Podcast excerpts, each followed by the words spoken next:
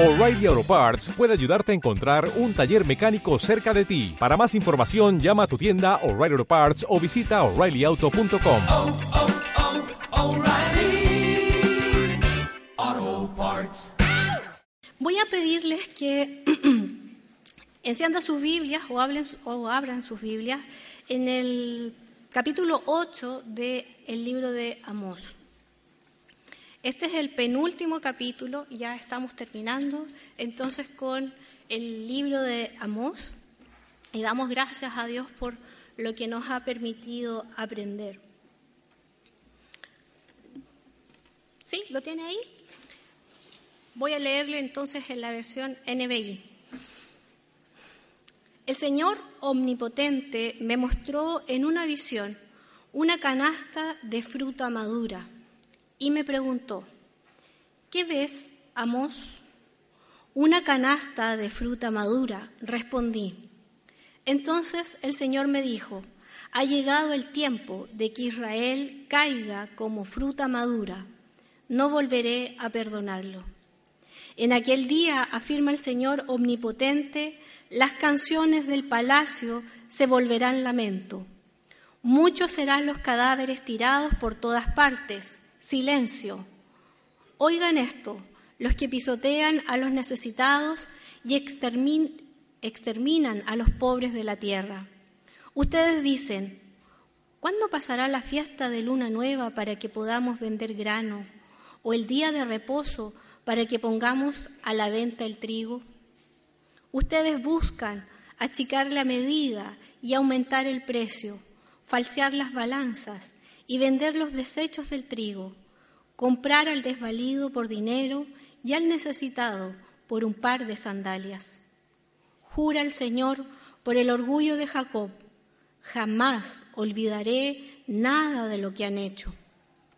Y con todo esto no temblará la tierra, no se enlutarán sus habitantes, subirá a la tierra entera como el Nilo se agitará y bajará como el río de Egipto. En aquel día, afirma el Señor omnipotente, haré que el sol se ponga al mediodía y que en pleno día la tierra se oscurezca. Convertiré en luto sus fiestas religiosas y en cantos fúnebres todas sus canciones. Los vestiré de luto y les afeitaré la cabeza. Será como si lloran la muerte de un hijo único y, terminar, y terminarán el día en amargura. Vienen días, afirma el Señor Omnipotente, en que enviaré hambre al país. No será hambre de pan ni sed de agua, sino hambre de oír la palabra del Señor. La gente vagará sin rumbo de mar a mar. Andarán errantes del norte al este, buscando la palabra del Señor, pero no la encontrarán. En aquel día se desmayarán de sed las jóvenes hermosas y los jóvenes fuertes, y caerán para no levantarse jamás los que juran por la culpa de Samaria, los que dicen, por la vida de tu Dios, Odán, por la vida de tu Dios, Berseba. Oremos al Señor. Señor, te pedimos que tú nos ayudes que en medio de esta reflexión, Señor, de tu palabra, tú nos guíes, que tu Espíritu Santo, Señor, nos transforme. Cada vez que nos acercamos a las escrituras, Señor, necesitamos que ellas nos transformen, que nos corrijan a tiempo y fuera de tiempo, que sea transformada nuestra vida como solamente tú lo puedes hacer. Te pedimos, Señor, que en medio de nuestra reflexión de estos minutos, tú, estés, pero permanezca, Señor, en esta tu palabra y en esta reflexión, no solamente estos minutos, Señor, de este día, sino que siempre. Recuérdanos, Señor, tu palabra en medio y durante, Señor, nuestra vida cotidiana, en todo lo que hacemos. En el nombre de Jesús. Amén. El título de, de esta reflexión nos recuerda algo que es importante y que se destaca en todo el capítulo 8. Dios no puede ser burlado, pero si hacemos un pequeño recuerdo de lo que vimos el domingo pasado con el capítulo 7, eh, nos ayudó en cierta medida la reflexión a darnos cuenta del rol profético que tiene la Iglesia hoy día, advirtiéndonos que y ayudándonos a entender que todas estas a veces catástrofes o castigos que vienen no son anunciados por el placer de ver cómo mueren los malos o mueren los pecadores, sino para anunciar y avisar para que nunca pase este castigo terrible. Nuestro rol profético eh, como iglesia, como la iglesia, no siempre cuadra con una estructura religiosa. Si se recuerdan también, nos, nos ayuda a entender que el rol profético no tiene la autoridad por el voto de las personas, no es porque votemos y digamos ya es, nosotros tenemos el rol profético, no, es algo que viene de Dios y que está eh, es de parte de Dios la autoridad y viene demandada de Dios. Es lo que este capítulo 7 nos ayudaba en cierta medida a, a entender y reflexionar. La iglesia tiene este rol profético, pero no se trata de su mensaje. No es que nos pongamos de acuerdo y ya vamos a hablar de esto, sino que esta palabra viene de Dios, este mensaje es de Dios y el que la encarnó, esta palabra profética, es Jesucristo mismo. Él fue el que nos ayudó a entender de la manera y él también fue un anuncio profético el que hizo cuando estuvo eh, eh, en la tierra, pero también nos dejó esa enseñanza para nosotros. En el análisis del texto del día de hoy lo podemos dividir en cuatro partes. De los versos del 1 al 3, en la primera parte, podemos ver claramente la visión. La visión, la visión de un canasto nos recuerda y, sigue el hilo conductor del capítulo 7 que hablaba acerca de estas visiones. Y quiero hacer una pausa porque no sé si ustedes, pero cuando uno va leyendo y va entendiendo, se da cuenta de que es un todo en los libros, la redacción. Hay un énfasis, hay una intención de los autores, del editor. No es algo que lo ponen y lo mezclan todo y hacen un y queda como una masa cuando hacemos esa masa, sino que es algo muy pensado, cada, cada, cada cosa, y en, y en, este libro nos damos cuenta de que todo está conectado como un, como un eslabón, cada eslabón con la cadena va muy bien pensado, va bien dirigido, y obviamente que el Espíritu Santo está ahí. Entonces, dentro de estas, las visiones, continuamos viendo y entendiendo estas visiones que tiene eh, Amós y que son una oportunidad que el profeta tiene como para darnos a conocer a nosotros el diálogo que él tiene con Amós. Si ustedes se fijan, con Dios. Si ustedes se fijan, hay una pregunta, ¿qué ves? Y él responde, una canasta. Entonces el Señor me dice, como que en esta visión podemos ver el diálogo que tiene el profeta con Dios. La visión muestra un canasto lleno de fruta madura y al ver este canasto, Amós entiende entonces qué intención tiene Dios con Israel. Habitualmente tenemos la idea de que madurez es sinónimo o es igual a una persona que tiene mucha sabiduría. Pero esta visión de esta fruta madura tiene, nos indica que esta clase de madurez es diferente. No es sabiduría, sino que ha llegado el, el momento de la madurez pero una madurez porque han habido muchas malas decisiones y es el momento para recibir el castigo.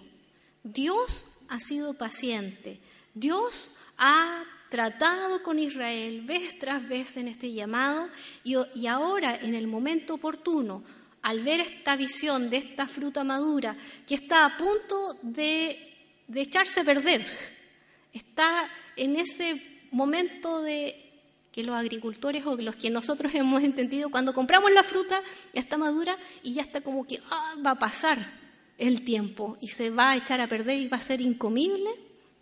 Esa es la, la visión que está viendo Amos. Está en el tiempo oportuno. Dios dice, este pueblo está maduro, pero no por mucha sabiduría. Está a punto de pudrición. Entonces vemos aquí el castigo es un proceso. siempre nosotros pensamos que el castigo es como instantáneo. Dios dice ya, castigo. Pero aquí entendemos, gracias a esta visión y, la, y a la reflexión de Amós, entendemos que el castigo, el anuncio del castigo y todo viene como un proceso. Dios habla una, otra vez, otra vez, para que el pueblo se arrepiente, le da oportunidades, pero las decisiones del pueblo, una y otra vez, son malas, son malas, son malas. Y los va desviando, cada una de esas decisiones. Entonces, nos damos cuenta entonces con esta visión qué es lo que quiere decir. De los versos del 4 al 6, vemos y nos damos cuenta de que esta fe que el pueblo tenía, que era muy religioso, que era muy cuidadoso en acatar y cumplir las normas, se le transforma en una carga. Todo el canto que, y toda la alegría que se vivía en el palacio y en los sacrificios que hacían a Dios y todo eso Dios dice que lo va a transformar en un lamento y en un lloro. Si recordamos los capítulos anteriores, esta clase de religiosidad que tenía el pueblo era rigurosa. No adoraban a otros dioses, estaban adorando a Dios. Y cumplían estas normas, cumplían los ritos, cumplían todas las fiestas. Si ustedes se dan cuenta, en el del versículo 7 ellos cumplían las fiestas tal cual como las tenían en las escrituras. Aquí se puede entonces observar que los actos religiosos sin un corazón comprometido con Dios son solo palabras que se las lleva el viento. Y que esta clase de fe va a producir un cansancio, una carga pesada, una cosa que, que va a ser casi como, ah, no, esto, esto es es muy pesado, eh, me está atando, es como que no, no, no lo puedo llevar. Los comerciantes, fíjense ustedes si pueden leer y darse cuenta. Ustedes dicen en el versículo 5, ¿cuándo pasará la fiesta de luna nueva para que podamos vender el grano, el grano? ¿O el día de reposo para que pongamos a venta el trigo? Son dos fiestas, son dos cosas, son actitudes de religiosas. La fiesta de Luna Nueva era algo que pedía Dios en sus fiestas. El guardar el día de reposo era algo que tenían que hacer, pero la motivación, lo que hacían, cumplían, pero su corazón estaba pensando otra cosa. Su motivación era otra.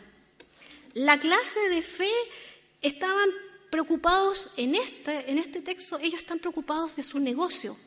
Estando en el culto, estando en la, en la fiesta, cumpliendo la norma, estaban pendientes de sus negocios. ¿Cuándo vamos a, cuándo termina esto? Porque tengo que vender. ¿Cuándo, ¿Cuándo va a terminar el día de reposo? Porque tengo que, hay que poner a venta el trigo. ¿Y en cuánto precio lo voy a vender? La avaricia, Dios la percibe en su corazón. El que no tiene amor al prójimo, Dios lo está viendo. Hay comercio injusto, hay pobres que son tratados como mercancía. Los prósperos están pensando en otra cosa. Hacen el mal. Este tipo de religiosidad es criticado vez tras vez en Amós. Y este capítulo no lo deja sin recordarlo nuevamente. Cuidado cómo venimos a las actividades de nuestra iglesia. ¿Con qué motivación? ¿Cuál es nuestra adoración? ¿Por qué vengo? Y cuando estoy aquí cantando, ofrendando, aprendiendo, ¿Estoy consciente de lo que estoy escuchando o estoy pensando en cosas, en otras cosas? A veces nos pasa que estamos pensando en algo más y no nos concentramos en lo que estamos haciendo. ¿A qué vinimos? ¿A cumplir un domingo más? Vengo para tener el checklist. Ah, este domingo lo hice. Amós nos advierte. Fíjense lo que dice Mateo 6. Y esto en sintonía de darnos cuenta de que no podemos leer el Antiguo Testamento sin recordar las enseñanzas de Jesús. Están unidas. Y esto es tal vez lo que pasaba a los discípulos y, que ellos sabían muy bien lo que decíamos y podían hacer, ah, pero que esto lo, Jesús está hablando, pero no lo dijo Amós. Pero no lo dijo ah, en algún momento en el Antiguo Testamento algo, porque esa era la Biblia que ellos tenían. Entonces, Mateo 6 dice, no acumulen para sí tesoros en la tierra, donde la polilla y el óxido destruyen, y donde los ladrones se meten a robar. Más bien, acumulen para sí tesoros en el cielo, donde ni la polilla ni el óxido carcomen, ni los ladrones se meten a robar. Porque donde esté tu tesoro, allí también está tu corazón. Y en los versículos siguen y dicen, al final, nadie puede servir, en el 24, a dos señores, pues menospreciará uno y amará al otro, y querrá mucho a uno y despreciará al otro. No se puede servir a la vez a Dios y a las riquezas.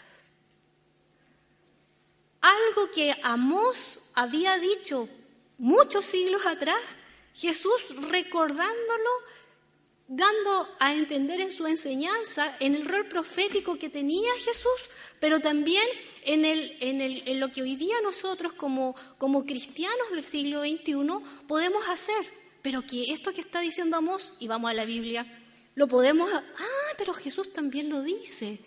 Es lo que a veces habitualmente decimos leer el Antiguo Testamento con los lentes de Jesús.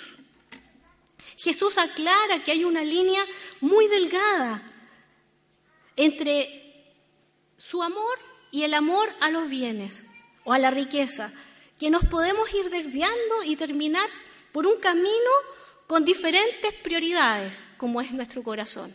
Podemos terminar muy mal.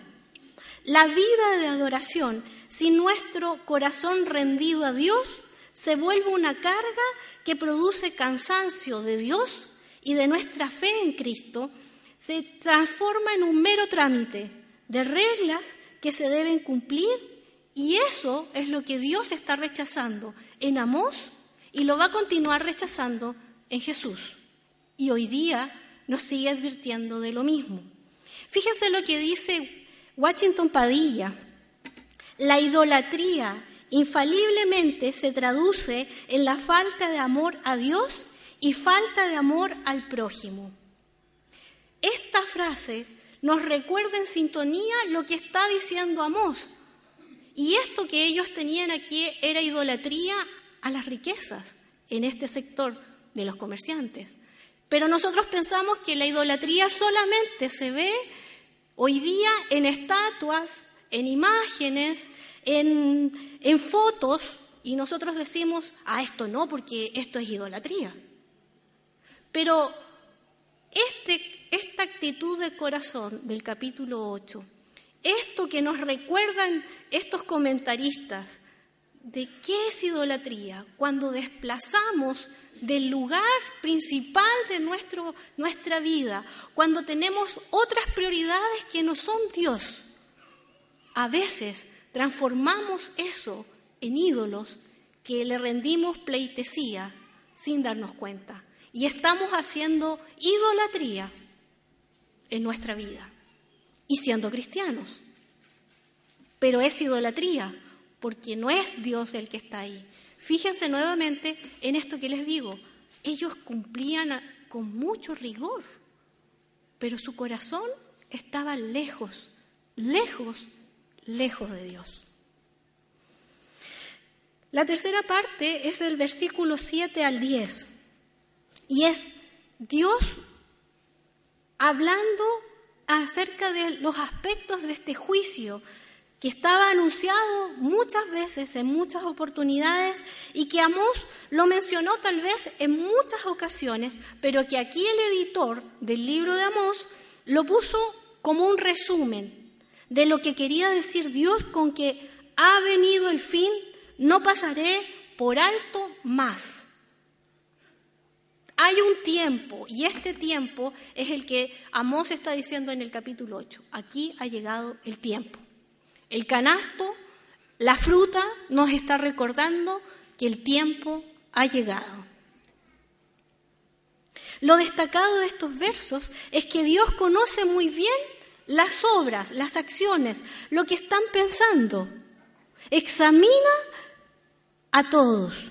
Y el versículo 7 dice, jura el Señor por el orgullo de Jacob, jamás olvidaré nada de lo que han hecho.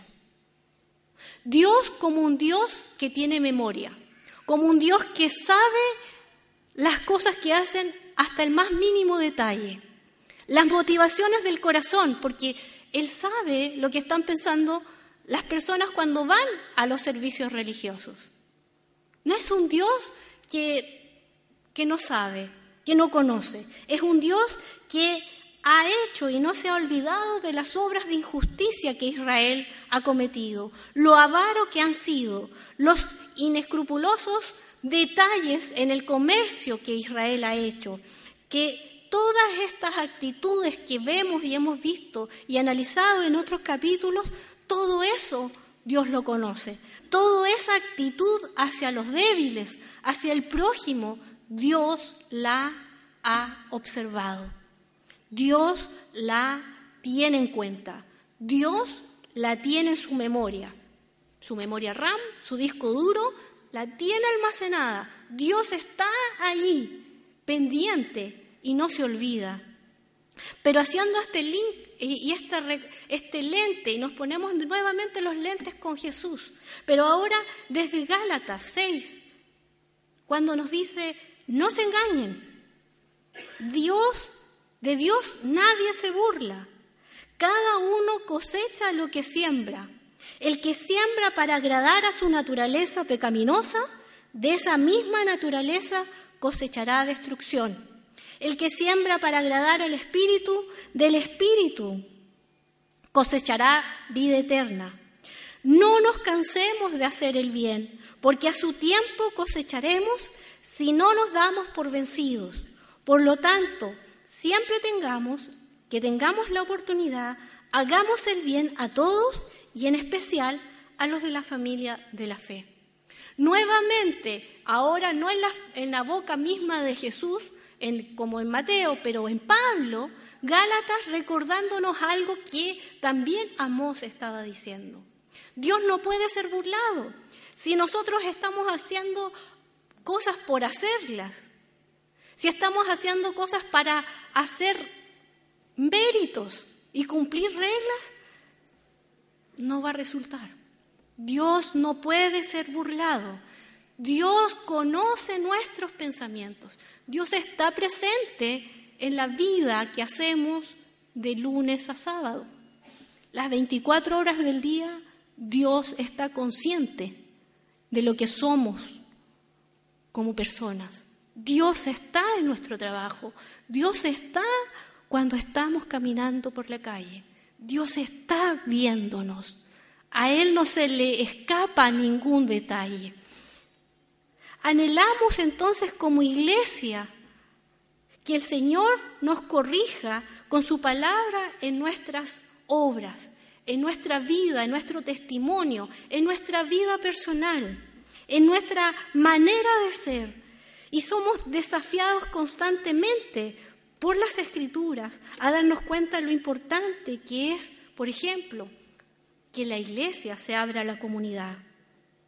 También hemos sido desafiados por la palabra a que con sigilo, con atención, veamos las propuestas de los políticos hoy en día.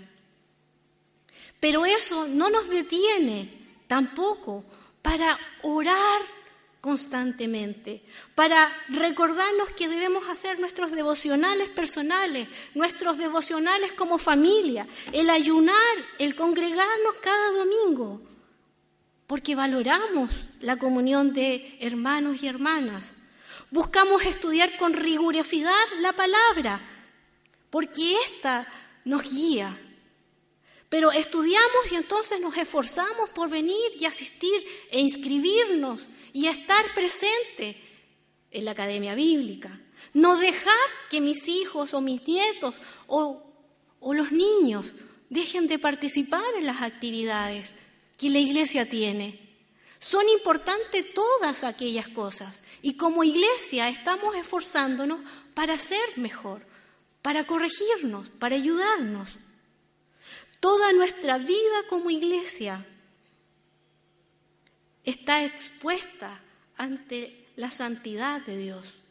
Y como hermanos y hermanas, nos necesitamos los unos a los otros. Cada uno de nosotros debe corregirse el uno al otro. Cada uno tiene experiencias con Dios que es necesario que el otro pueda conocer. Y como somos hermanos y hermanas y nos amamos, no queremos que éste se desvíe. Y es por eso que oramos y le pedimos y le decimos, oye, ¿sabes qué? Si sigues por este lado, te va a ir mal. Yo ya fui y voy de vuelta. Oremos, pidamos perdón al Señor, arrepintámonos, caminemos juntos. Eso lo seguimos haciendo como iglesia. Es necesario tener más estrategias para que podamos orar constantemente. Pues bien, busquemos las estrategias, pero no dejemos de orar, no dejemos de escudriñar, no dejemos de congregarnos. Cada una de esas acciones, de esas actitudes, de esa motivación de mi vida, Dios la conoce. Dios la está viendo. Y a Dios no se le puede burlar. Dios sí la sabe. Dios sí sabe lo que tú ves en internet. Dios sí sabe lo que tú estás pensando. Y en el primer servicio lo dije de esta manera porque con los niños, cuando uno le trata de explicar cómo es Dios y en esta grandiosidad de Dios, Dios está en todo lugar. Y nosotros decimos, sí, pero hay veces que uno piensa que no está en todo lugar. Está en la cocina, está en el baño, está en los dormitorios, está en nuestro auto, está en el metro, está en todo lugar. La conciencia que tenemos que tener como cristianos es que Él camina conmigo. Y eso, gloria a Dios. Pero también la conciencia que debo tener es que no lo puedo burlar. Y Él conoce por qué hago lo que hago. Él sabe por qué hago lo que hago. ¿Cuál es mi motivación al servir? Él la sabe. A los otros, a nosotros nos podemos engañar, pero a Dios no se puede burlar. De los versículos del 11 al 4, vamos descubriendo en cierta medida cuál es el peor castigo que está por venir a Israel. Y nos damos cuenta de esto que les decía al inicio, esta cadena con eslabones que va siendo muy bien preparada para que al final de este capítulo nos demos cuenta que es lo peor. Todas estas obras, todas estas acciones, todo esto que hicieron estas personas no solamente afectan a un grupo de víctimas, sino que afecta en el resultado para todo el pueblo. Y esto es hambre y sed por escuchar a Dios. Ese es el peor castigo que va a tener Israel. No son las consecuencias naturales como nosotros pensamos de terremotos e inundaciones. La sanción tremenda es no tener acceso a la voz de Dios. Capítulos atrás vimos y entendimos cómo el pueblo de Israel había silenciado y rechazado a los mensajeros y mensajeras que venían de parte de Dios. Y ahora van a venir días malos en Israel, pero estas personas, estos mensajeros, no estarán. Y el pueblo va a querer escuchar palabra de, de Dios. Pero Dios no va a ser escuchado. La peor parte entonces es buscar y no encontrar el consejo de Dios, su fortaleza. El peor consejo es, el peor castigo es que van a tratar de leer y no van a comprender. No es que Dios haya sido callado o silenciado y que Dios no esté presente. Dios está. La cosa y el problema es que el pueblo, las personas, han perdido la capacidad de escuchar y entender de su palabra. Esa va a ser el hambre, eso va a ser el castigo, el saber que en algún momento ellos sabían que tenían a un Dios, pero leen y no pueden comprender. Tratan de que alguien les explique y no va a haber nadie que les explique. Nadie, ni ellos ni otras personas. Ese es el peor castigo. La responsabilidad que hoy día nosotros tenemos como cristianos es comunicar el consejo de Dios. Aún hoy día puede ser explicado y comprendido el mensaje de Dios, el buen consejo de Dios, ese que no mutilamos, el que no maquillamos y lo transformamos para que el otro pueda venir a Jesús, sino que el mensaje íntegro del Evangelio el que se preocupa por cada uno, el que hemos estudiado, el que podemos conocer.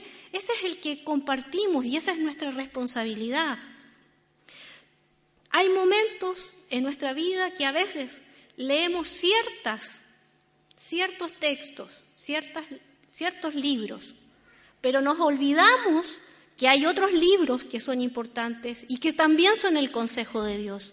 Y a veces nosotros también mutilamos las escrituras. Ah, esto no me sirve ahora porque es muy pesado. No, esto, esto no, porque esto todavía no estoy preparada para esto. No.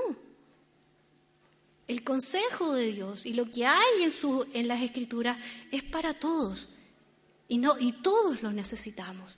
Y gloria a Dios porque podemos tener el consejo oportuno y podemos entender. Y la Biblia, las escrituras dicen, bueno, ora al Señor si te falta sabiduría. Y pídele al Señor y tú vas a entender. Y si, si no, la iglesia tiene ciertos canales para que, oye, esto yo no lo entiendo y lo leí tantos años y ahora, ¿cómo es esto? Podemos hacerlo. Aún buscamos y encontramos. En este tiempo de Israel van a buscar, pero no van a encontrar.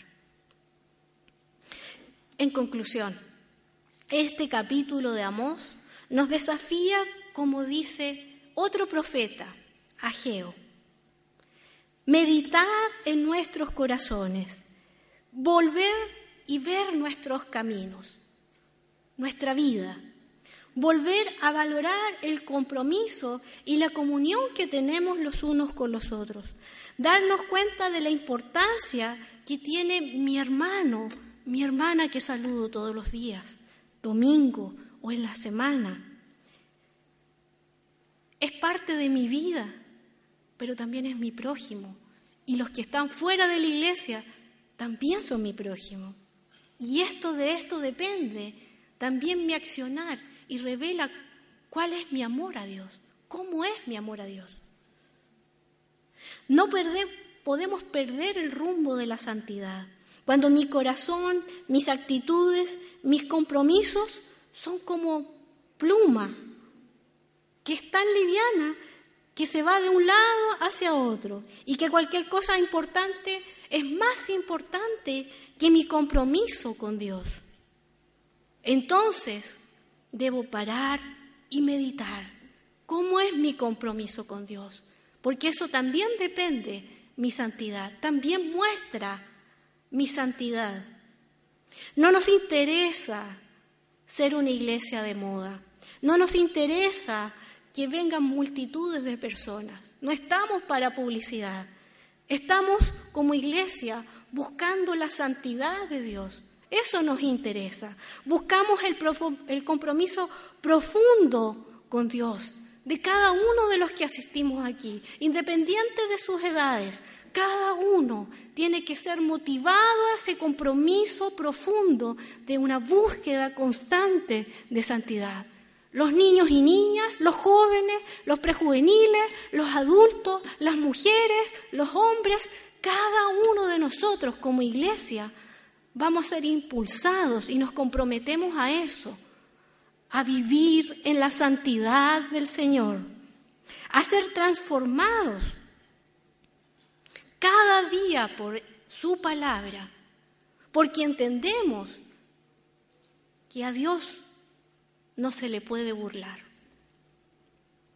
Sí, vamos a tener que ser conscientes que no es un camino fácil, pero debemos ser lo suficientemente valientes para dejar que Dios actúe en nuestras vidas y que cuando tengamos la oportunidad de ser corregidos a tiempo y fuera de tiempo, no endurezcamos nuestro corazón como lo hizo Israel. No rechacemos la oportunidad de ser corregidos por Dios. Esto nos ayuda a ser una iglesia llamada a la santidad, llamada al perdón, llamada a que sí nos interesa nuestro testimonio. Sí nos interesa el que otros puedan ver a Cristo en nuestras vidas. La enseñanza que Jesús deja en su palabra sigue siendo válida para nosotros como iglesia. No ha caducado. Jesús enseñaba que la vida del hombre y de la mujer no consiste en la abundancia de los bienes que posee, sino en que conozca a Cristo y Él es el camino a la vida eterna. Si nos afanamos en una cosa, perdemos el equilibrio, perdemos el rumbo, perdemos la santidad, perdemos a Cristo en nuestras vidas. El compromiso y el desafío que Amós nos hace es volvernos en una actitud reverente a Dios, de humildad y de pedirle al Señor, corrígenos. Necesitamos tu corrección necesitamos tu santidad, necesitamos que tú nos impulses en esta santidad, necesitamos ser transformados por ti, porque no consiste nuestra vida en los bienes que tenemos. Hay una eternidad en la que cada uno de nosotros quiere participar. La esperanza es que un día participaremos en esa eternidad. Hoy día estamos viviendo atisbos, algunas señales de lo que significa vivir con Cristo. Pero un día, la esperanza es que un día, un día en la eternidad, estaremos con Cristo para siempre. Y eso es lo que nos preparamos a vivir en este momento, sin dejar de amarnos los unos a los otros, sin preocuparnos de amar a nuestro prójimo. Pero la esperanza y nuestra mirada está hacia esta santidad, hasta esa vida de transformación constante que solo Cristo nos puede ayudar. Que el Señor nos ayude, que el Señor nos bendiga y que tenga de nosotros misericordia, porque solos y solas no lo podemos hacer con la ayuda de Él. Jesucristo basta, cantábamos. Jesús vino para transformar nuestras vidas y abrir ese camino de santidad y ayudarnos en esa santidad que tanto lo necesitamos. Oremos al Señor. Padre, te damos muchas gracias porque tú eres nuestro centro, tú eres nuestra vida, tú eres nuestro sustento. Tú eres nuestra palabra viva. Señor, te damos gracias por lo que nos desafiamos cada día. En cada minuto, Señor, ayúdanos a meditar en nuestros corazones, a poder estar pendientes y evaluar nuestra vida, a no relajarnos en nada, sino que a estar pendientes de cada una de las cosas que hacemos, si te agrada, si, está, Señor, en, en tu santidad. Señor, en los mínimos detalles queremos, Señor, que tú estés presente y somos conscientes. Y es por eso, Señor, que te rogamos que tengas misericordia y nos perdones. Porque en muchas oportunidades, Señor, la avaricia, el egoísmo y otras prioridades han estado, Señor, en nuestras vidas y las hemos, las hemos desplazado. Te hemos desplazado a ti. Hemos construido nuestros propios ídolos, Señor, y te pedimos perdón. Señor, ayúdanos transfórmanos, guíanos, amonéstanos cada día. Señor, corrígenos, como solamente tú lo puedes hacer. Tú tienes la autoridad para hacerlo, porque tú eres nuestro Señor. Y te pedimos que nos ayudes. Bendícenos como iglesia, susténtanos como iglesia. Señor, a seguir avanzando, Señor, en este camino contigo. Ayúdanos, Señor a no ser orgullosos, a no ser egoístas, pero Señor, a ser rigurosos en nuestra vida, en nuestro testimonio, en lo que hacemos, en lo que decimos, en lo que no hacemos y en lo que no decimos también. Te lo pedimos todo, Padre, en el nombre de Jesús. Amén.